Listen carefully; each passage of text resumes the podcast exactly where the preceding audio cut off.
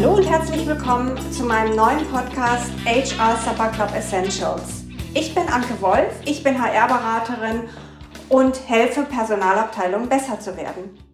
Ja, diese Podcast-Folge ist eine Zusammenfassung meines HR Live Talks mit dem Namen HR Supper Club. Und in dieser Folge habe ich mit Felix Hieronymi gesprochen. Felix ist ein agiler Transformationsmanager bei Bosch beziehungsweise bei der Tochterfirma ETAS. Und in unserem Gespräch ging es darum, wie viel HR braucht agil. Eine spannende Diskussionsfrage finde ich. Und zwar insbesondere deshalb, weil Felix gar kein HRler ist, sondern ein Business Manager. Und wir lernen hier seine Sicht auf HR aus dem agilen Business kennen. Um besser zu verstehen, mit was sich Felix als agiler Transformationsmanager tagtäglich beschäftigt, habe ich ihn zunächst gefragt, welche Herausforderungen er in seinem aktuellen Projekt zu meistern hat. Ähm, natürlich auf der einen Seite sehen wir ganz klar, ne, äh, wir, wir müssen die Bereiche zusammenführen, um einfach wesentlich schneller äh, und wesentlich stringenter am Markt auch agieren zu können. Ne? Wir haben inzwischen so viel Wandel in unser Umfeld. Äh, die Kunden positionieren sich neu, da gibt es Partnerschaften, es kommen neue Player, die wir vorher nie im Blick hatten. Das heißt, wir müssen als Organisation viel, viel schneller eben reagieren können. Ne? Da spreche ich von Business-Agilität. Äh, und das schafft man natürlich in einem, äh, in einem einheitlichen Rahmen. Ähm, und das ging vorher bei Bosch eben mit ganz vielen verteilten Organisationen nur schlecht. Und genau das geht man jetzt an. Das heißt, die operative Zusammenführung der Mitarbeiter, also als Teilaufgabe. Und dann aber gleichzeitig eben die Neuausrichtung. Was ist denn das Business? Und wie begleiten wir denn den Wandel für die Mitarbeiter, die aus unterschiedlichsten Bereichen kommen, die vielleicht aus einer ganz anderen Businesssteuerung kommen? Wie können wir denn im Grunde das eben auch schaffen, dass dieses Unternehmen, was da zusammengeführt wird, auch sehr schnell am Markt reagiert, ähm, auch, ich sag mal, wesentlich kundenorientierter ist, äh, wesentlich, ähm, ich sag mal, agiler auch ähm, äh, umsteuern kann, beziehungsweise auch Forderungen von Kunden eingeht. Und das treibt uns.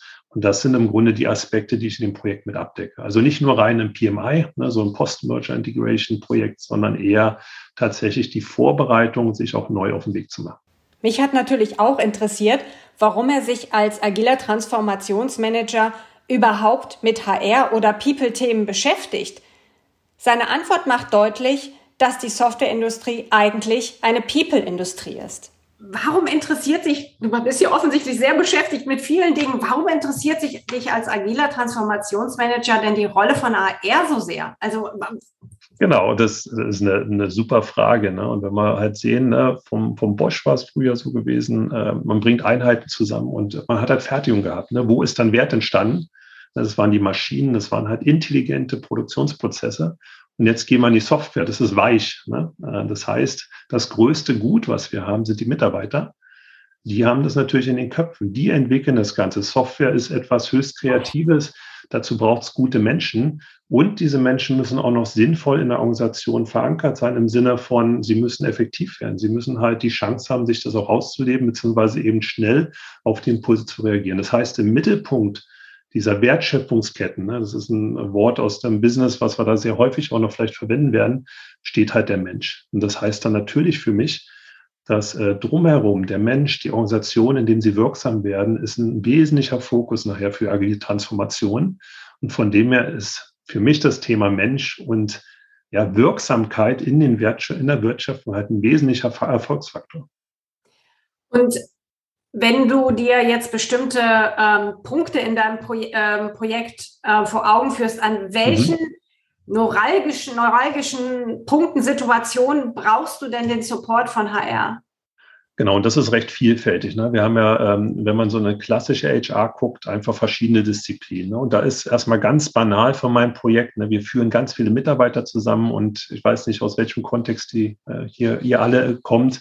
Aber da haben wir natürlich das Thema eben Zusammenführung von äh, Verträgen. Ne? Äh, von, also wir haben das Thema, wir verhandeln gerade mit der IG Metall den Innotarifvertrag. Das heißt, dieses ganze Handling von den Arbeitnehmervertretungen, äh, das ganze Thema Arbeitsrecht, das ganze Thema auch wirklich operative Umsetzung, natürlich ein ganz entscheidender Faktor in der Personalarbeit, einfach das Doing. Ne? Dann haben wir natürlich viele Veränderungsprozesse im Sinne halt der Mitarbeiter selber. Ähm, Wir, ähm, also sprich, ne, es gibt eine, eine Neustrukturierung, die Organisation wird designt. Das fällt bei einigen Firmen auch dann in das klassische Ressort der, der HR-Arbeit, also Organisationsentwicklung. Ähm, ganz banal angefangen bei Organigrammen, aber nachher auch natürlich das Thema ne, Mitarbeiter enablen, beziehungsweise halt auch befähigen, das Thema Kompetenzmanagement. Ähm, und ähm, also das sind so, ich sag mal, Aufgabenfelder, die natürlich jetzt in der Transformation kommen. Äh, aber wenn ich weiterschaue, das hat nichts so mit der Transformation zu tun. Da könnte man sagen, es ist wie früher. Da wird ein Projekt gemacht, ne, dann werden die Leute zusammengezogen, Execution und dann ist gut. Was passiert gerade bei uns und was ist eigentlich das Neue? Und deswegen stelle ich auch bewusst die Frage, äh, brauchen wir die klassische HR tatsächlich im agilen Kontext?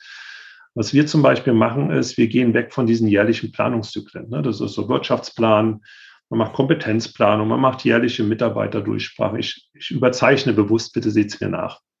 Ähm, wir gehen hin zu einer vierteljährlichen Planung, weil wir merken, wir müssen wesentlich schneller Business-Entscheidungen treffen. Wir müssen wesentlich schneller Portfolio-Entscheidungen auch treffen, weil wir zum Beispiel merken, dass ein gewisses Thema keinen Erfolg hat. Ne, ähm, dafür vielleicht ein anderes Thema wesentlich schneller äh, wächst, als wir dachten. Und das hat natürlich planerisch im Sinne halt ne, der ganzen Finanzen etwas zu tun, auch mit der Ausrichtung der Strategie, aber auch mit den Mitarbeitern. Und plötzlich redet man darüber, ne, Mitarbeiter oder Teams von der einen ähm, Thema auf ein anderes zu setzen. Das heißt, der ganze Zyklus beschleunigt sich. Ähm, und plötzlich wird eben dann, äh, ich sag mal, die Arbeit am Menschen und der Organisation, und ich nehme bewusst nicht die Personalabteilung im Mund, weil das ist, ähm, wir haben andere Ansätze gewählt, das zu lösen, merken wir, dass wir jetzt immer wieder dort Veränderungen haben, äh, auf die man im Grunde, die man vorbereiten muss, äh, weil wir wissen, es ist nicht nur einmalig, sondern es kommt regelmäßig und dauernd. Und ich mhm. möchte bewusst polarisieren. In der Vergangenheit war es oftmals so gewesen, ne, wenn halt so eine Zentralfunktion, da kommt immer mehr Aufwand, dann hieß es dann, ich brauche auch mehr Mitarbeiter oder äh, ich schaffe das gar nicht mehr. Wir machen immer noch mehr darauf.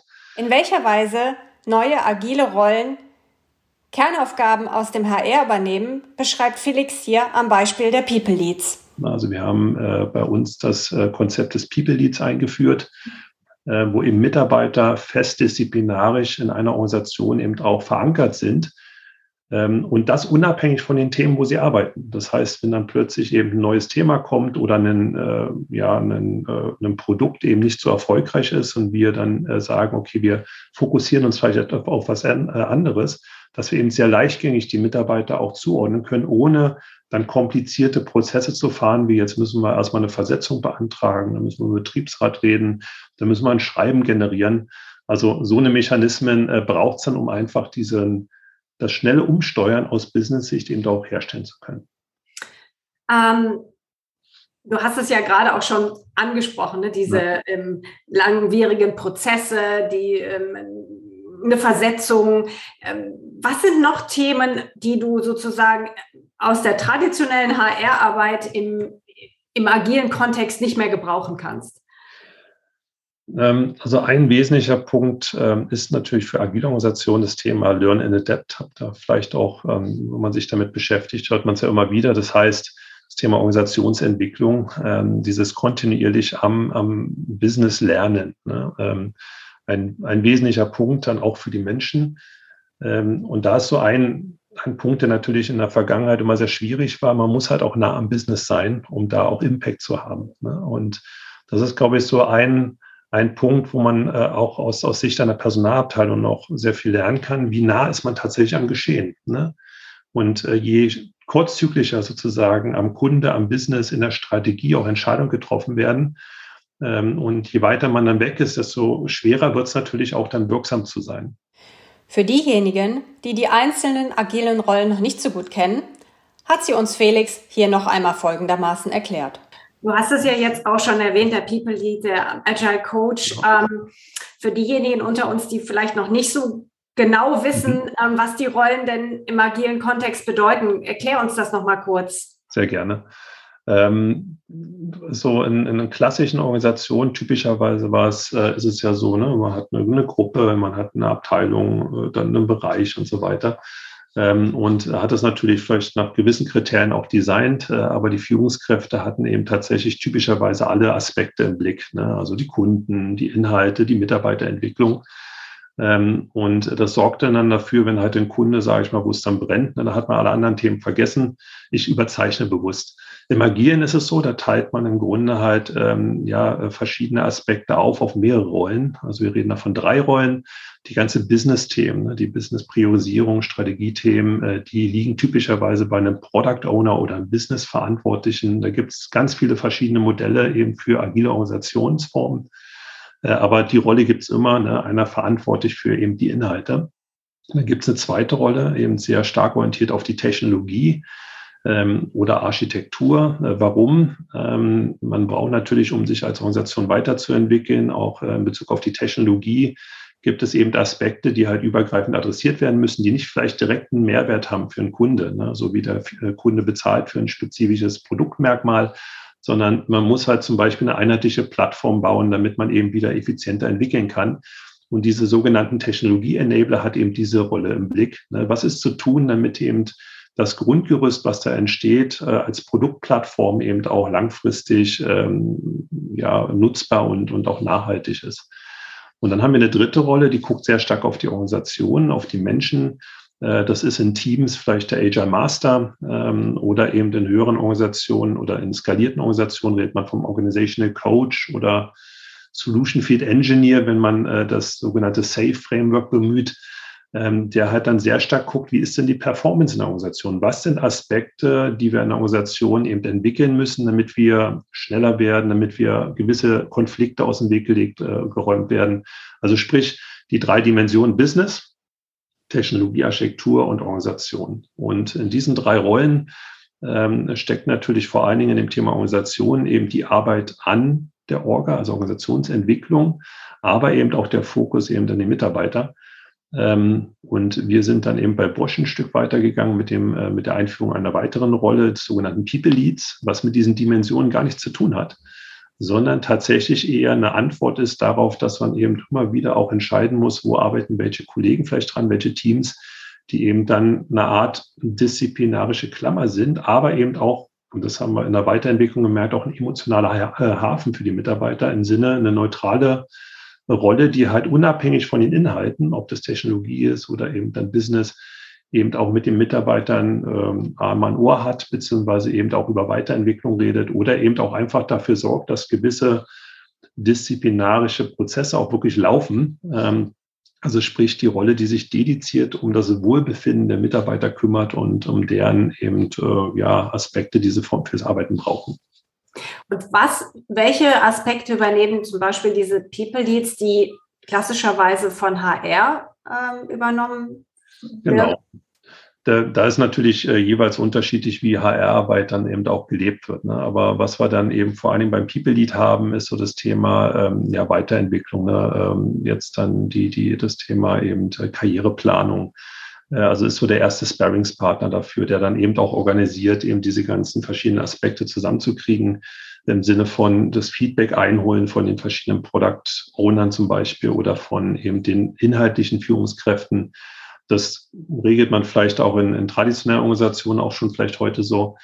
Ähm, dann haben wir das ganze Thema natürlich auch, was brauchen die Mitarbeiter im Sinne halt äh, von Trainings ähm, oder halt von äh, ja, äh, zusätzlichen äh, Kompetenzen. Also das Thema Kompetenzmanagement äh, wird dort oftmals eben doch ähm, angesiedelt. Äh, aber auch das Thema Ausbalancieren ne, von, ähm, ja, der, derjenige hat doch schon sehr lange an Themen gearbeitet, ist jetzt vielleicht für den nächsten Karriereschritt sozusagen auch, ähm, ähm, wäre auch in der Stufe.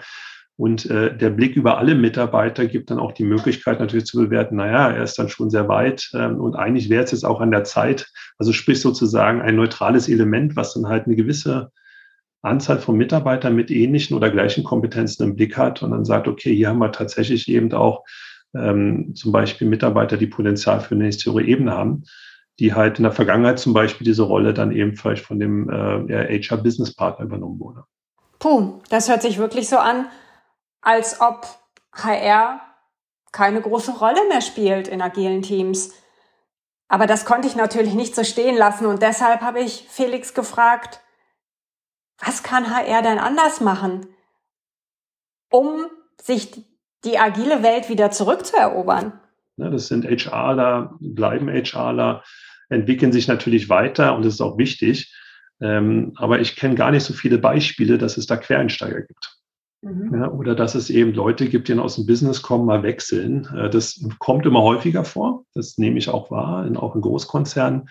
Äh, aber vor allen Dingen in der Vergangenheit war das halt wirklich so ein elitärer Kreis. Ne? Und äh, der hat halt wenig auf der einen Seite Impulse von außen aufgenommen, hat natürlich ein Vorgehen vorgegeben ähm, und war natürlich damit auch eine gewisse Abgrenzung, vor allen Dingen, wenn es darum geht, schnelle Entscheidungen zu treffen, pragmatisch mal einen Weg zu finden, ähm, gar nicht so der erste Partner, weil typischerweise die Reaktion war, das geht nicht. Ähm, nee, nee, das ähm, machen wir schon immer so oder da gibt es diese Zentralrichtlinie, das können wir jetzt aber gar nicht anders tun. Also sprich, ich sag mal, aus, aus dem Verhalten heraus natürlich äh, waren sie oftmals dann eben doch gar nicht unbedingt in diese relevanten Themen, die vielleicht auch notwendig sind für eine Weiterentwicklung, äh, unbedingt einbezogen. Es gibt natürlich immer Ausnahmen und ich hatte es gesagt, ich hatte tolle äh, Erfahrungen auch mit äh, wirklich guten Kollegen in HR, die eben dann auch ein eher wesentlich offeneres, ähm, ja, ähm, ich sag mal, Mindset hatten und eben auch bestrebt waren, Lösungen zu finden. Aber natürlich auch in, in klassischen Bereichen, wo es natürlich darum geht, auch gewisse Regeln einzuhalten, ähm, war man dann eher weiter weg vom Geschehen und ist damit im Grunde auch in diesen wichtigen Business-Entscheidungen und dem, was da kommt, auch vielleicht erst sehr, sehr spät involviert worden oder auch erst gar nicht. Und dann gab es dann bloß noch das Papier und sagt, bitte umsetzen. Und das ist natürlich, ich glaube, aus dem Verständnis, ich weiß nicht, wie es euch geht, aber äh, viele treten ja auch bei HR an, sagen, ich möchte mit den Menschen arbeiten, ich möchte auch Relevanz, ich möchte wirksam sein. Und dann in so einer Rolle zu kommen, wo bloß noch das Papier kommt, ne? vielleicht noch ein elektronischer Workflow, wo dann steht, bitte umsetzen, ist natürlich auch vielleicht für viele gar nicht so die, die gewünschte äh, Position, an der sie eben auch äh, wirken wollen. Da wollte ich natürlich mehr darüber erfahren und habe nach guten Beispielen gefragt. Das ist schon eine Weile her, äh, das war 2015 äh, haben wir eben gemerkt, dass wir vor allen Dingen in einem großen Bereich von Bosch äh, eben doch immer wieder an die Grenzen kamen, ähm, auch mit, äh, ich sag mal, einer schnellen, flexiblen HR-Arbeit und haben dann zusammen mit der Geschäftsführung damals ein sogenanntes HR-Lab ins Leben gerufen für einen Bereich, wo man eben einfach mal bewusst Sachen probiert hat, äh, an, äh, nicht an bestehenden Prozessen vorbei, aber überlegt hat, okay, wie können wir uns denn in einem Rahmen, in dem legalen Rahmen oder arbeitsrechtlich eben relevanten Rahmen eben bewegen, aber gleichzeitig auch dann mal ähm, äh, bewusst eben äh, ja, Aspekte abgeben, die halt typischerweise halt durch ich sag mal, die Prozesse vorgegeben waren. Ne? Und dann kamen dann so äh, Sachen wie Teamstuffing hoch. Ähm, es kam eben auch das Thema, äh, ich krieg's gar nicht mehr alles zusammen, ähm, also äh, bewusst eben auch dann aus dem Agileren heraus ähm, dann Teamfeedbacks, ähm, äh, wie sind diese, ich sag mal, diese jährlichen äh, Feedback-Gespräche eben zu äh, regeln. Also so eine Vorschläge und ich sag mal erste Versuche wurden da erarbeitet und dann hat man geguckt, was funktioniert, was geht nicht, was können wir überführen.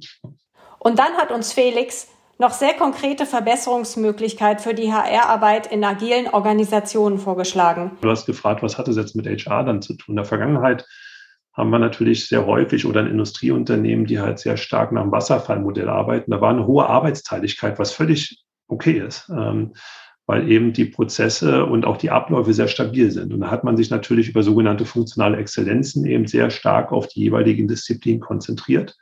Und das vermischt sich immer mehr, ne? weil wir haben heute eben Entscheidungen zu treffen, die haben sofort einen Impact auf eben die Organisation, die haben einen Impact auf Mitarbeiter, die haben einen Impact auf Standorte, auf Technologien, auf Kompetenzen. Das heißt, für mich wird quasi HR-Arbeit immer stärker eben ein Teil eines crossfunktionalen Teams. Mhm. Das heißt, ich brauche quasi gar keinen HR da, der dann sagt, ich bin äh, komm zu mir, wenn du ein HR-Thema hast, sondern eher eben die Facetten mit aufnimmt, Teil im Grunde halt ähm, eines crossfunktionalen Teams ist, was eben diese Themen immer wieder bewertet und dann sagt dazu, hier haben wir, laufen wir ein Thema, da könnte es eben dann äh, schwierige Rahmenbedingungen geben. Oder eben auch, hier nehme ich mich zurück, gibt im Grunde halt, dann äh, kann ich nicht viel beitragen. Aber diese Art der Zusammenarbeit sehe ich wesentlich stärker kommen, auch im agilen Kontext. Wo wir eben heute gar nicht wissen, ist es jetzt ein Thema, was dann halt die Arbeitnehmervertretung zum Beispiel betrifft oder eben nachher Auswirkungen hat auf das Thema Gehalt oder auf die verschiedenen Gehaltsniveaus. Und von dem her ist das eine wesentliche Veränderung aus meiner Sicht, ähm, ähm, dann ganz eng auch in, in, am Business zu arbeiten. Auch moderne Lernmethoden haben wir angesprochen. Was wir, was wir wahrnehmen auch in der Softwarebranche, dieses, ich sag mal, reine stringente Lernen im Sinne, okay, dann machen wir einen Plan, ne, das wird dann über die nächsten äh, Jahre, werden dann sozusagen die Kompetenzen eben dann entwickelt. Das haben wir heute oftmals nicht. Ähm, die natürlich, wenn jetzt einer sagt, ich möchte in, in eine Führungsposition oder ich möchte eine gewisse Expertise entwickeln, dann ist es wunderbar, wenn es dann entsprechende Programme gibt. Wir nehmen aber heute auch sehr stark wahr, eben, dass Mitarbeiter vor allen Dingen eben intrinsisch motiviert anfangen, eben Trainings zu machen und eben da auch sich sehr viel selber raussuchen. Das heißt, das Angebot zu haben, das zu tun, ist, sag mal, eine Grundvoraussetzung. Also sprich auch verschiedene Angebote zu haben, die die ähm, Mitarbeiter und vor allen Dingen, ich gucke mal auf die Softwareentwickler, dann eben auch herausfordern, wo sie sagen, naja, ich habe den Plot mhm. im Thema, aber gleichzeitig ist für mich das Thema auch Weiterentwicklung im Sinne Expertise extrem wichtig. Und dann sind wir natürlich plötzlich in sehr spezifischen Angeboten, ne? weil ich sag mal, so ein Eclipse-Entwickler, der möchte sich halt, der möchte noch besser werden, aber der braucht natürlich keine Grundschulung, auch keine Expertenschulung, sondern der möchte halt wissen, wie man gewisse Sachen vielleicht, ne, ähm, Fahrzeuge ankoppelt und so weiter. Das heißt, ich glaube, das Angebot wird wesentlich breiter und wesentlich stärker eben auch auf dem Thema äh, eben Freiwilligkeit, beziehungsweise die Mitarbeiter suchen sich selber eben dann eben die Angebote, die für sie relevant sind und die sie interessieren. Und mit dem Innovationstarifvertrag geben wir den Mitarbeitern auch äh, Budget, Weiterbildungsbudget an die Hand und das haben sie zur freien Verfügung ähm, und können damit eben auch schauen, naja, wenn sie halt intern kein Angebot finden, äh, finden sie irgendwo anders eben ein dediziertes Angebot, weil die Anfragen immer spezieller werden. Zum Abschluss hat uns Felix noch eine Empfehlung gegeben, wie sich HR zukünftig aufstellen soll, damit die Personalabteilung auch zukünftig im agilen Kontext relevant bleibt. Äh, wir merken aber immer mehr, dass es dann auch andere Formate gibt, wie Mitarbeiter anfangen zu lernen. Und äh, ich nehme ein Beispiel. Äh, wir haben in unserer Organisation sogenannte Barcamps eingeführt. Die finden dann einmal im Monat statt, selbst organisiert und da bringen sich die Kollegen einfach selber was bei. Und da gibt es mhm. zwei Mechanismen, wie man aus einer Zentrale darauf reagieren kann. Der eine ist, nee, nee, also Weiterentwicklung ist unser Thema. Das, also wenn es jetzt nicht über meinen Schreibtisch gelaufen ist, dann, dann gibt es das nicht oder der andere Mechanismus ist, und äh, da sehe ich natürlich auch viel, wirklich auch Weiterentwicklung, ist halt, dann komm, dann lass uns doch überlegen, wie wir das zusammenbringen, ne? wie wir da auch vielleicht neue an oder andere Angebote reinbringen, weil letztendlich ist es von Mitarbeitern für Mitarbeitern. Ja, und dann ist der Teil der Organisation, äh, das als da als Angebot zu nutzen, dass man Plattform hat und eben weg ist von, das muss alles über mich laufen. Ähm, das ist ein Riesenschlüssel und äh, gibt auch Nähe zu den, zu den Mitarbeitenden und Mitarbeitern. Ähm, kann ich eben auch nur empfehlen, auch für so eine, solche Formate da mal ein Gefühl zu kriegen. Ne? Wo, wo findet sowas statt? Wo sind Hackathons? Wo sind ja, Barcamps, wie ich es gesagt habe, oder eben andere moderne Formate, von denen man typischerweise erst in irgendwelchen tiefen Communities dann mitkriegt. Ne? Da ist man gar nicht unbedingt so mit drin. Ne? Ähm, was würdest du denn unseren Zuhörerinnen und Zuhörern, unseren Teilnehmenden äh, mit auf den Weg geben wollen? Was ist so das Takeaway zum Thema, wie viel HR braucht agil? Für dich? Was, was würdest du gerne mit auf den Weg geben? Also ich komme wieder vom Business, ne, weil die, die Frage ist natürlich für jeden individuell wahrscheinlich zu bewerten. Aber ich sage, ne, wir haben immer mehr Veränderungen in der Welt. Ne. Wir haben Krisen, wir haben leider Kriege, wir haben Impulse, die uns Lieferkettenthemen. Ähm, das heißt, es passiert ständig irgendwas. Ne. Unsere Bereichsvorstände arbeiten ständig in Taskforce und das wird das neue Normal. Das heißt, dieses schnelle äh, Änderung, diese schnelle Veränderung auch in der Organisation wird ein wesentlicher Faktor. Ne? Und es sind die Menschen, die nachher eine Organisation ausbauen. Das Arbeit am Mensch ist wichtig. Ne? Also das bleibt doch wichtig. Und diese Rollen dafür, wo ihr vielleicht angetreten seid in, in euren Rollen, äh, das zu tun, hat natürlich eine immense Bedeutung. Aber eben das bedeutet auch die Perspektive, sich vielleicht zu öffnen, näher ans Business zu gehen, Mechanismen zu finden. Und ich glaube, und das ist ein Punkt, wenn man verharrt in seiner Rolle, ne? verharrt in dem, das sind meine Regeln, das ist, ähm, das ist der Prozess, ne? ich krieg was von euch, dann mache ich das und es geht alles über mich, dann glaube ich, ähm, wird man, wird die Rolle HR-Arbeit dann an Relevanz verlieren. Ähm, und es wird eben äh, andere Mechanismen geben, die halt, sage ich mal, die Arbeit, die vielleicht Spaß macht, dann übernimmt. Und man endet dann vielleicht in einfach bloß noch ein Personalcontrolling ne? oder in einem Maschinenbearbeiter, der halt einfach bloß noch Daten stupide einklopft. Was aber das Schöne ist, ne? wenn, wenn man sich da öffnet, wenn man nah ans Business kommt, pragmatisch rangeht im Sinne, okay, wie können wir denn das Business-Problem lösen im Rahmen der Möglichkeiten, dann wird die Organisation schneller. Dann werden Sachen vielleicht unkompliziert, auch wenn sie mal neu sind. Und schneller heißt und unkomplizierter heißt an anderen Themen eben mehr Fokus, äh, vielleicht auch schnelle Reaktionen, was dann das Business beflügelt. Das heißt, dann der Ecke sich öffnen, an der Ecke quasi auch ähm, äh, ja, äh, neue Wege beschreiten, kann eben dazu führen, dass das Business erfolgreicher wird. Und dafür möchte ich plädieren. Ähm, eben nicht verharren und glauben, okay, an der Position geht nichts vorbei. Ähm, das ist halt so ein ne, Prozess, sondern eher, okay, was können wir tun, um tatsächlich Business, die Menschen eben wesentlich stärker eben zu unterstützen. Wow, was für ein eindringlicher Appell an uns Personaler. Aber ich finde, das ist gar nicht so schwierig umzusetzen. Vom Kunden, also vom Business her zu denken, die Beraterrolle im HR zu stärken und pragmatisch nach Lösungen zu suchen, sind für mich die Schlüssel für HR, um im agilen Kontext erfolgreich zu sein.